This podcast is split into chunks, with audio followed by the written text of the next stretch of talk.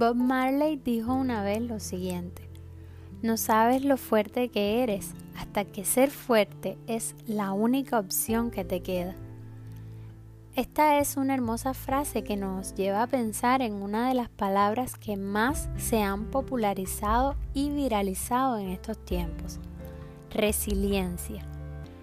Lo curioso comienza cuando vamos más atrás y nos encontramos que este término se origina de la física y es la capacidad de un material de recuperar su estado inicial cuando ha cesado la perturbación a la que había estado sometido. Para entender mejor el concepto, pensemos en el elástico como este material. Si viajamos a la raíz etimológica, encontramos que proviene del latín el verbo resilio, que significa saltar hacia atrás, rebotar, es decir, volver a la normalidad. Entonces, llevándolo a nuestra cotidianidad, diríamos que la resiliencia es la capacidad que tienen determinadas personas para lograr sobreponerse a las situaciones adversas dadas y lograr el éxito a pesar de los contextos difíciles o las arduas experiencias vitales experimentadas. Así que la idea de hoy es aprender a transformar el dolor en fuerza motora para superarnos y salir fortalecidos. Que seamos resilientes, no se trata de volver a la normalidad, sino de crear normalidad. No se trata de superar, sino de superar correctamente. Por tanto, hoy más que nunca, seamos resilientes. C.C. Lewis dijo lo siguiente, las dificultades preparan a personas comunes para destinos extraordinarios.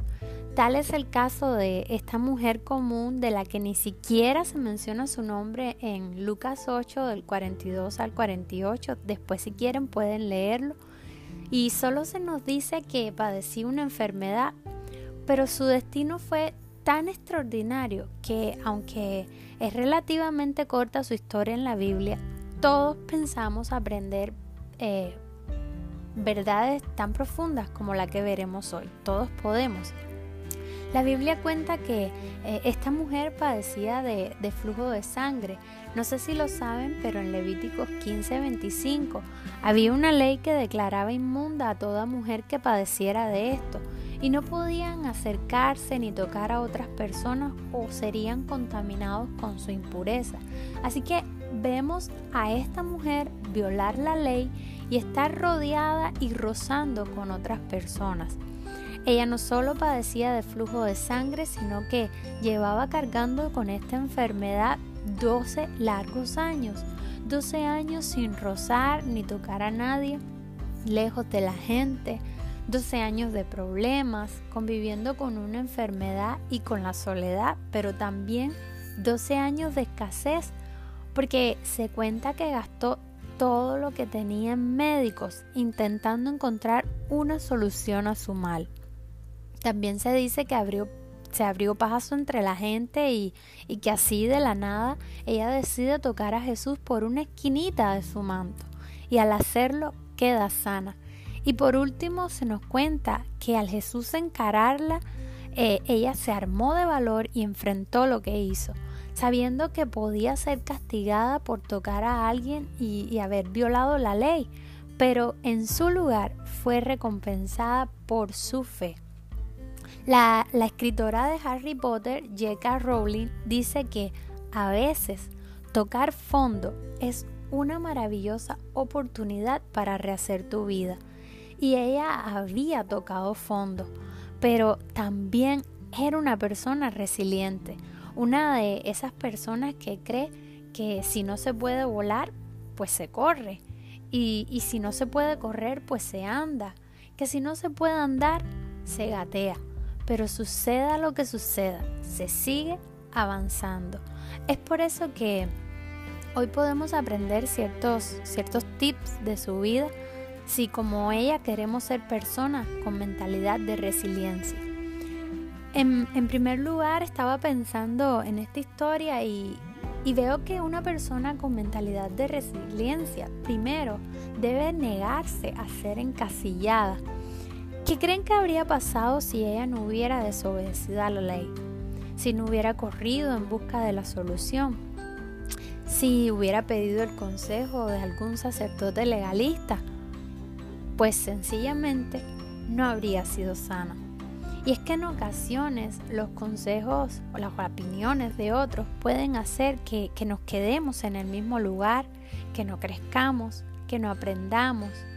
Las palabras de otros pueden hacer que no avancemos.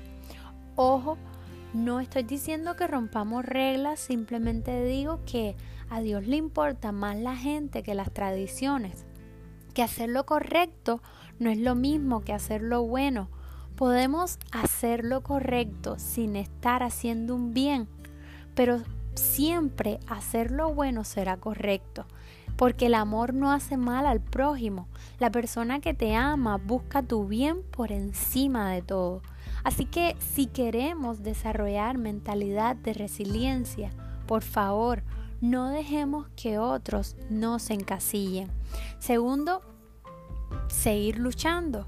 Pasar tiempo luchando con algo no es sinónimo de fracasar.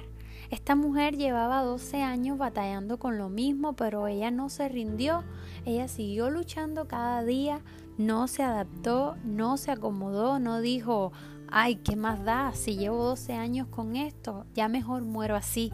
No, ella solo se hizo más fuerte y su deseo de ser sana y lograr su meta la empujaron a buscar soluciones. Y esto es lo tercero, no nos conformemos con las circunstancias, florezcamos. Mm, no sé si han visto flores resurgir en medio del asfalto o, o plantas nacer en lugares que no se esperan. Esa es la idea. Eso es lo que esta mujer enseña. Ella visitó médicos hasta que su dinero agotó, pero siempre lo intentó. ¿Cuáles son las circunstancias que no nos están dejando florecer?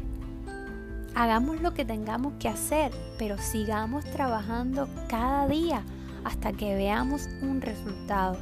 Porque incluso la roca más dura es quebrada por la insistencia de la gota del agua. No nos conformemos, vayamos por más. Lo cuarto que, nos ayuda a, a desarrollar mentalidad de resiliencia es em, activar nuestra fe. Yo no sé si ella sabía quién era Jesús, no sé si había escuchado de sus milagros anteriormente, de hecho la Biblia ni siquiera lo menciona, pero ella solo vio que una multitud seguía a un hombre importante, así que ella rápidamente activa su fe y dice, lo voy a tocar aunque sea solo el borde de su manto. Ella no necesitó evidencia anterior o, una demostración de poder de parte de Jesús antes de ella dar el paso. Ella solo creyó y tocó. La fe es activa, no pasiva. Activa porque cuesta lanzarse y confiar en lo que no se ve. Es como, como el niño pequeño que se lanza a los brazos de su padre desde una altura, sin cuestionar si lo agarrará o no. Ellos simplemente se lanzan o, como el viento que no necesita ser visto para aún así despeinarnos. Si hubiera evidencia, dejaría de ser fe y sería conocimiento previo. La gente con fe es peligrosa porque alcanzan sin ver lo que otros viendo no consiguen. Quizás entre e, esa multitud hubo más enfermos, pero solo ella fue sana, porque solo ella creyó. Así que la gente resiliente son gente que cree. Si queremos ser así, solo debemos activar nuestra fe en la persona correcta, Jesús. Solo un toque suyo en nuestra vida y será suficiente. Y por último, si, si queremos ser personas resilientes o con esta mentalidad, necesitamos valor diario. Valor para enfrentar lo que toca, la situación que nos aqueja, el compromiso que comenzamos, lo nuevo que enfrentamos, lo que queremos cambiar, valor para trazar nuevas metas y sobreponernos a los riesgos y también al dolor. Valor que no es ausencia de miedo, sino hacerlo, ir, recomenzar, cambiar, trabajar, emprender, luchar, sanar a pesar del miedo. entonces y solo entonces lograremos ser personas resilientes. La tradición dice que el bambú japonés crece de un modo muy particular. Cuando un cultivador planta una semilla de bambú, él no crece inmediatamente por más que se riegue y que se abone regularmente. De hecho, no sale a la superficie durante los primeros siete años. Un cultivador inexperto pensaría que la semilla es infértil, ¿verdad? Pero sorprendentemente luego de transcurridos siete años, el bambú crece más de 30 metros en solo seis semanas. ¿Cuánto podríamos decir que tardó en crecer el bambú? ¿Seis semanas? ¿O siete años con seis semanas? Sería más correcto decir siete años con seis semanas. ¿Saben por qué? Porque durante los primeros siete años el bambú se encargó de fortalecer sus raíces, que luego le servirían para crecer en solo seis semanas. La gente resiliente no necesita el mejor suelo para florecer, ni que los tiempos sean los más favorables.